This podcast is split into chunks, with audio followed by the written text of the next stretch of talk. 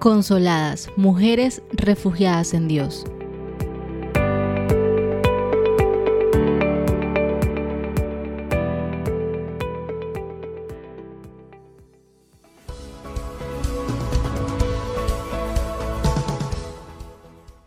Bienvenidos a otro podcast de nuestro Ministerio de Consoladas. En el día de hoy tenemos una temática muy interesante para todas aquellas jóvenes que se están formando en el Señor. Por eso les trajimos una invitada muy especial que nos hablará acerca del corazón alegre y gozo en Cristo. Su nombre es Emily Veloz. Ella conoce al Señor hace cinco años, es esposa y maestra en el Ministerio de Preadolescentes en su iglesia local y hace parte del Ministerio Internacional de Consoladas.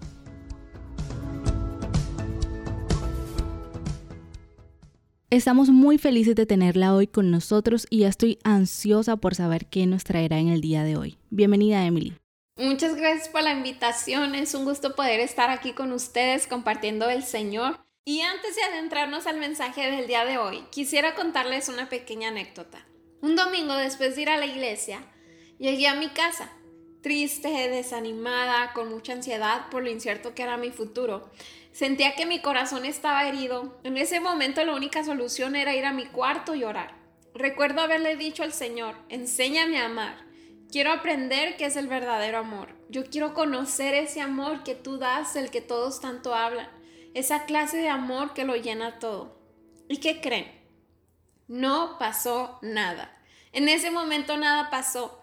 Y después de dos días más o menos, leyendo un libro que aunque desconocido para mí en ese momento, fue como llegar a un oasis, algo sucedió. Empecé a sentir paz, algo que no podía explicar.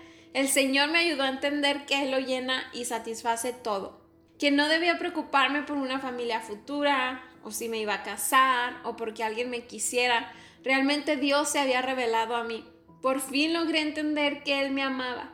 En ese momento quería salir corriendo a la calle y gritar lo que Dios me había mostrado. Y si se lo preguntan, no, no corrí a la calle. Lo que sí sucedió es que por toda esa semana pude sentir cómo el amor del Señor lo llena todo. Y no me malentienda. Sí podemos sentir alegría y gozo todos los días en el Señor y que Él lo llena todo.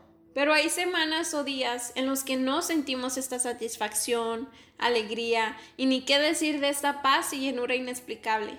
Esto no siempre sucede, pero cuando logro estar ahí, definitivamente es un nivel más arriba que otros días. Y no me lo vas a creer. Se trataba de la Biblia.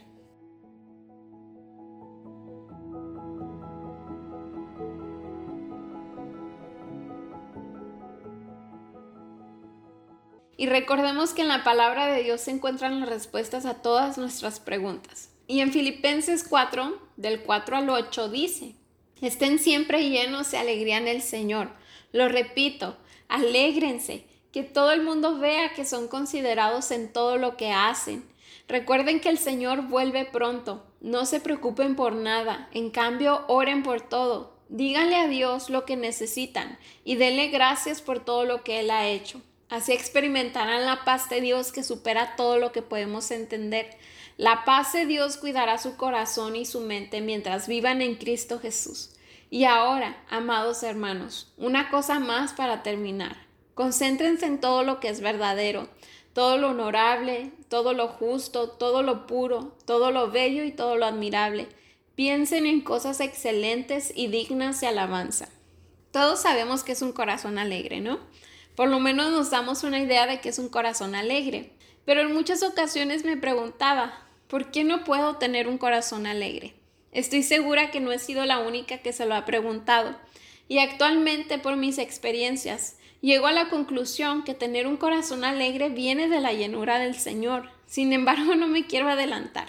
Imagina conmigo comer un cinnamon roll o un rollo de canela.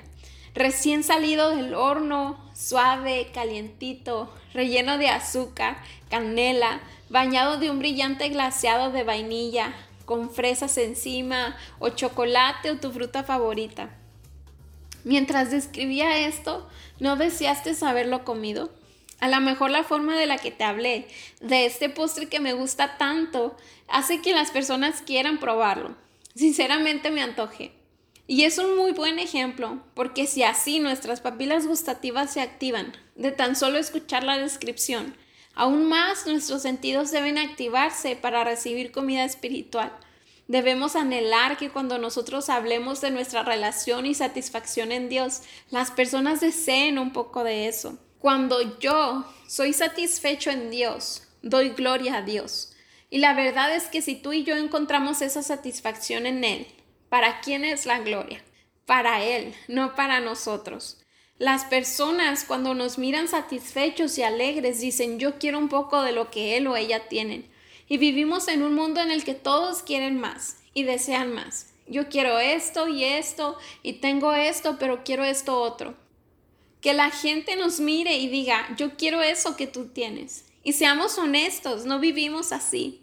A veces vamos con mala cara a la iglesia y con este problema y esto otro. O vamos por ahí caminando con cara de amargado y la gente te ve y te dice, yo quiero eso que tú tienes. No, todos dicen, quiero ser como tú, wow, me encanta, quiero más amargura para mi vida. ¿Qué gloria le estás dando a Dios? Si ponemos un poco de atención a este asunto, podemos entender que la razón por la que en ocasiones no logramos tener un corazón alegre es porque no hemos experimentado cómo Dios puede satisfacernos en todo. Como dice el pastor John Piper, Dios es más glorificado en nosotros cuando estamos más satisfechos en Él. Podríamos sacar una pequeña conclusión aquí. La satisfacción y la gloria van de la mano.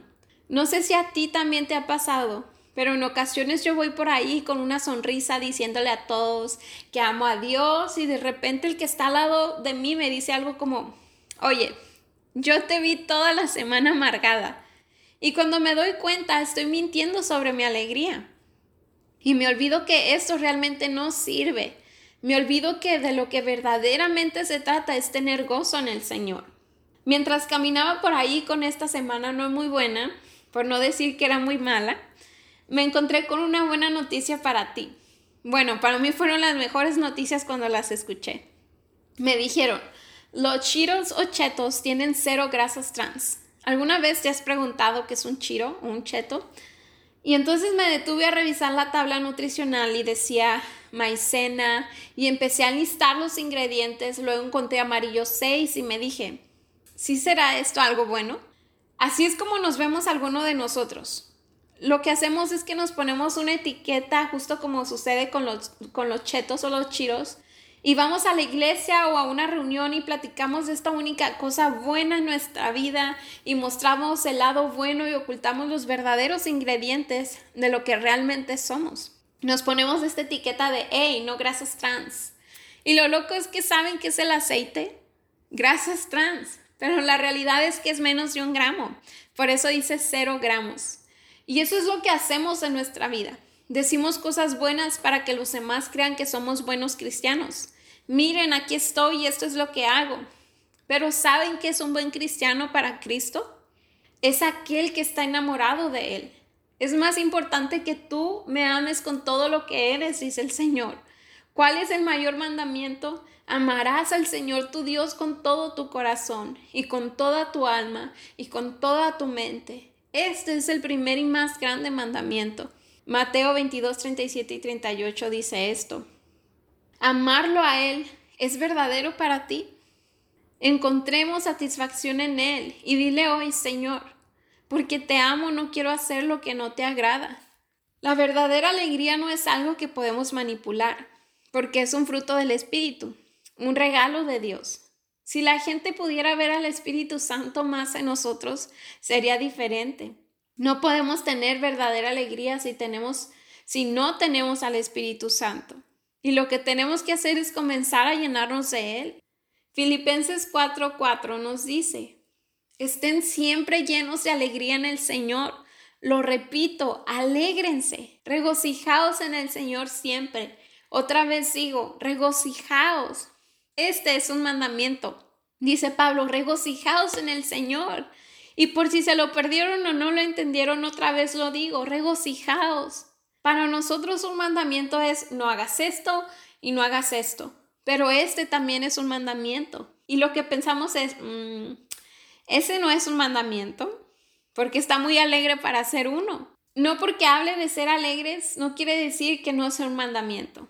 Efesios 5, 18 al 20 dice, No os embriaguéis con vino, en lo cual hay disolución, antes bien sed llenos del Espíritu, hablando entre vosotros con salmos, con himnos y cánticos espirituales, cantando y alabando al Señor en vuestros corazones, dando siempre gracias por todo al Dios y Padre, en el nombre de nuestro Señor Jesucristo. A lo mejor el mundo asocia la alegría con beber alcohol. Sin embargo, Proverbios 23, del 29 al 35 nos dice, ¿para quién será el ay? ¿Para quién el dolor? ¿Para quién las rencillas? ¿Para quién las quejas? ¿Para quién las heridas en balde? ¿Para quién lo amorotonado de los ojos? Para los que se detienen mucho en el vino, para los que van buscando la mistura. No mires al vino cuando rojea, cuando resplandece su color en la copa. Se entra suavemente mas al fin como serpiente morderá y como áspita hará dolor. Tus ojos mirarán cosas extrañas y tu corazón hablará perversidades. Serás como el que yace en medio del mar o como el que está en la punta de un mastelero. Y dirás, me hirieron, mas no me dolió, me azotaron, mas no lo sentí. Cuando despertare, aún lo volveré a buscar. En Efesios nos dice, no bebamos, y en Proverbios nos habla de cómo el alcohol nos llevará a la necedad y al desenfreno. Yo me sorprendí cuando leí esto, por el hecho de que Dios tenga control en cada aspecto de nuestra vida. Dios no quiere arruinar tu vida. Él te dice, no bebas porque te llevará a hacer acciones que no son satisfactorias. Mejor sé lleno del Espíritu Santo porque te guiará al gozo, a la paciencia, a la bondad, a la fe, al amor. Dios dice, mejor confía en mí. Ser llenos del Espíritu Santo no es que te toquen y te digan, sé lleno, sé lleno, y te caigas y seas lleno del Espíritu Santo. No. En cambio, sí eres lleno del Espíritu Santo cuando eres bautizado, pero continuamente debemos ser llenos del Espíritu Santo. ¿Quieres mantener al Espíritu de Dios activo en tu vida? La Biblia nos dice, hablen con salmos, himnos y cánticos espirituales, compartan lo que han experimentado con Dios. Y dice, cantando y alabando a Dios con nuestros corazones, no solo los domingos. Luego dice, siempre dando gracias a Dios por todo. Él no dice, frústate, dice, da gracias a Dios en todo. Dios quiere que tengamos gozo y que seamos satisfechos en Él. Sus mandamientos nos dan satisfacción. ¿Le damos gloria a Dios con nuestra vida? En Juan 15:15, 15, el Señor dice, ya no los llamaré siervos, porque el siervo no sabe lo que hace su Señor, pero os he llamado amigos. Y describe a la iglesia como su esposa y que un día vendrá por ella. Luego dice que todo aquel que le recibe y cree en él recibe la potestad de ser llamado su hijo. ¿Entienden lo que Dios quiere decir? Quiero intimidad contigo y quiero que te regocijes en esta relación. ¿Acaso no es un gran mandamiento el que Dios quiere que todo el tiempo te regocijes? Hasta que llegues al cielo y te regocijes aún más. Y luego en Filipenses 4:5 vemos que dice, vuestra gentileza sea conocida de todos los hombres. El Señor está cerca. Gentileza aquí es la idea de actuar apropiadamente a las situaciones. Cuando estás enamorado, ¿a poco no respondes diferente a las situaciones? Recuerdo la vez que estuve enamorada, o si tú también no estás, me entenderás. Recuerdo pensar en esa persona todo el tiempo y cuando venían problemas, porque siguen viniendo a tu vida, solía no tener mucha importancia. Eran más como, ah, todo está bien. Yo solo estaba enamorada. Recuerdo pensar, eso no me hará enojar ¿sabes? Así debe ser nuestra relación con Dios. Él es tu amigo, tu Padre, y debemos estar en una relación en la que solo te goces en Dios y te regocijes en Él y que todos lo miren y tú respondas apropiadamente. Hoy compartiré esto con ustedes.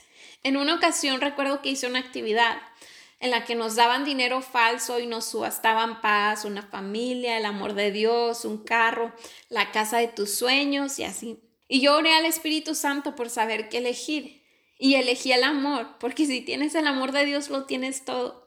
Y entonces cuando terminó la clase y todo, y yo seguía feliz por mi decisión y mi semana, y entonces no recuerdo bien, pero me puse a hacer algo y alguien me dijo algo y me molesté al instante. Y dije, Señor, pero si hace rato me estaba regocijando y ahora no. Y es la debilidad, el quitar mi mente de Dios. ¿Creen que esto es apropiado? ¿Haber quitado mi mente del Señor? En Filipenses 4:6 dice, por nada estéis afanosos, sino sean conocidas vuestras peticiones delante de Dios en toda oración y ruego con acción de gracias. Imaginen que por toda su vida no se angustiaran más. Qué bien sería, ¿no? Escuché esto y quiero compartírselos. Esto no quiere decir que dejemos de ser realistas y pretendamos que no hay problemas. Tal vez piensan, ¿quieres que tenga mi cabeza en las nubes y solamente me regocije en Dios? No es que pierdas la señal de la realidad, es que por más grande que sean tus problemas, en la realidad no se igualan a la cruz. Esa es la realidad, que tu problema es momentáneo. Yo sé que podemos pensar que es lo más grande en el mundo, pero comparado con la eternidad, con el perdón que tenemos en Jesús es nada. Vamos a ver a Jesús un día y esa va a ser la realidad.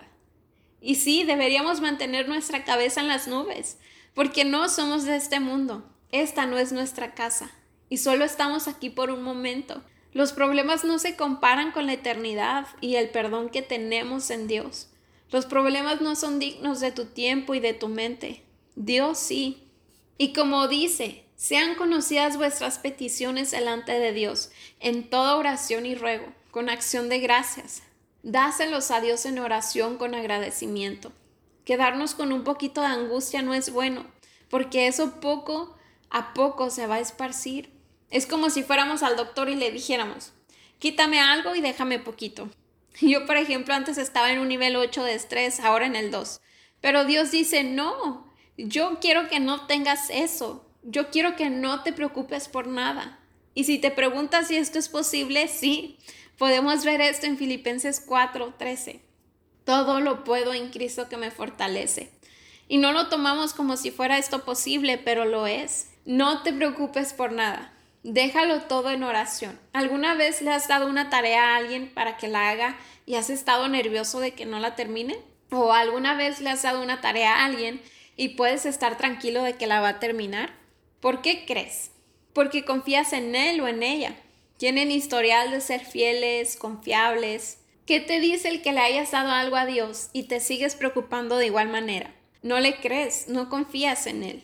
Me diste esto y sigues preocupándote de que no te escuche, de que no lo termine o que no me importas. Dios te dice que puedes confiar en Él. Cuando vas a Dios y les dices, aquí está Dios, haz lo que es mejor porque tú sabes lo que es mejor para mí. El Señor dice, dámelo y agradece y no te preocupes.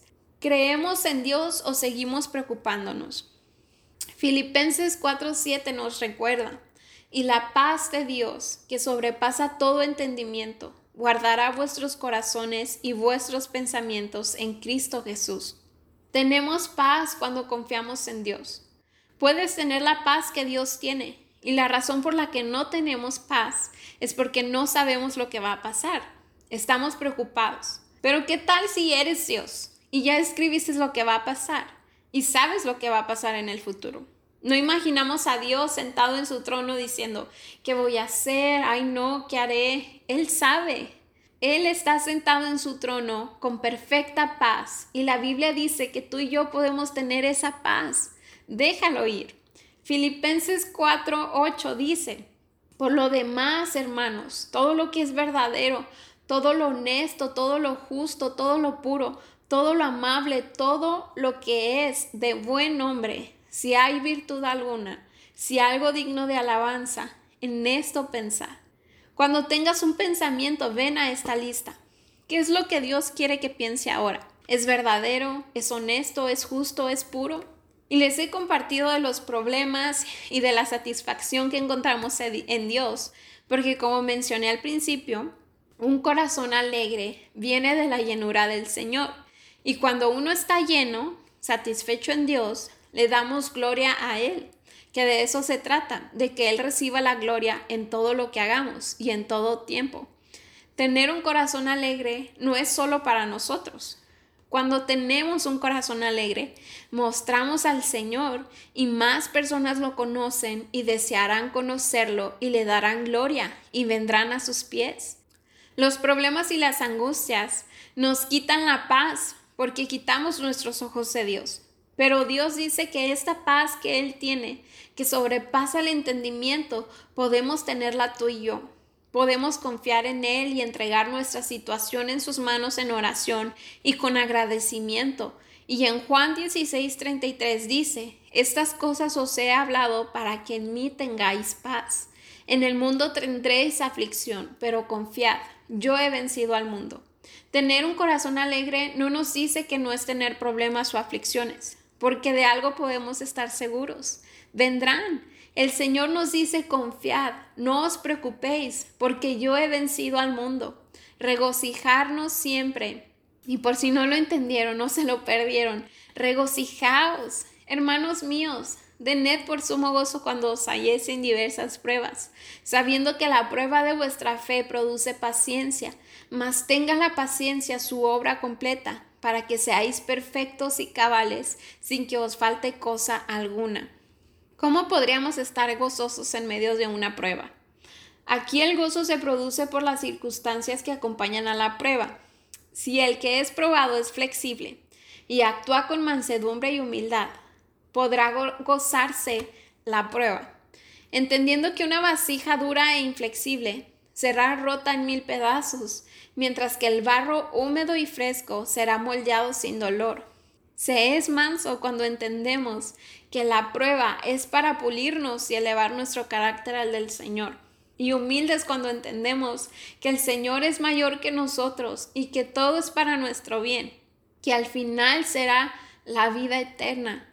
Cuando estemos allí, diremos, si no hubiera pasado por esa prueba con gozo, hoy no estaría aquí en su presencia para siempre. También nos gozamos cuando entendemos que la prueba produce paciencia, que en griego es hupomone, que es no moverse del lugar, es decir, permanecer con Cristo a pesar de la prueba. El saber que tenemos gran cantidad del amor de Dios por el Espíritu Santo que nos fue dado, también produce gozo en la prueba. Las experiencias dolorosas preparan el gozo y lo agrandan. Los apóstoles se gozaban cuando los perseguían por causa de Cristo. Hechos 5, 40 al 41 dice, y convinieron con él, y llamando a los apóstoles, después de azotarlos, les intimaron que no hablasen en el nombre de Jesús, y los pusieron en libertad. Y ellos salieron de la presencia del concilio, gozosos de haber sido tenidos por dignos, de padecer afrenta por causa del nombre. También encontramos en Mateo 10:12 lo siguiente, Bienaventurados los que padecen persecución por causa de la justicia, porque de ellos es el reino de los cielos. Bienaventurados sois cuando por mi causa os vituperen y os persigan, y digan toda clase de mal contra vosotros, mintiendo. Gozaos y alegraos, porque vuestro galardón es grande en los cielos, porque así persiguieron a los profetas que fueron antes de vosotros. Y quiero compartir contigo mi plato favorito la hamburguesa. ¿Puedes imaginar esa hamburguesa conmigo? Carne bien asada, triple queso, verduras frescas, salsa al gusto, el mejor pan recién horneado, una buena porción de papas fritas y no podemos olvidar un refresco con mucho hielo. Aunque suena muy rico, pero ahora imagínate, comiendo la misma hamburguesa todos los días. Con seguridad llegará el día en que te cansarás de comer lo mismo pero si te pierdes en una montaña donde solo has comido gusanos y después de dos meses te encuentran, ¿a qué te sabría una hamburguesa cuando vuelvas a comerla?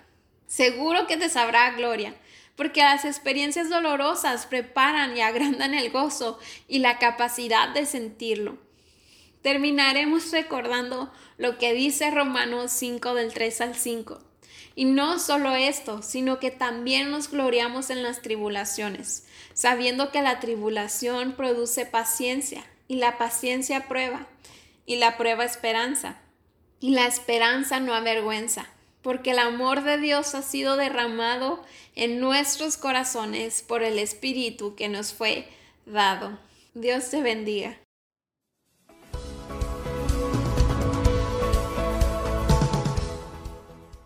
Muchísimas gracias por esa hermosa palabra, Emily. Estoy segura que más de una se sintió identificada con ese mensaje. Le damos gracias a Dios por tu vida y por todas las personas que nos escuchan. Recuerden que nos pueden seguir en Instagram como arroba consoladas-bajo. Bendiciones.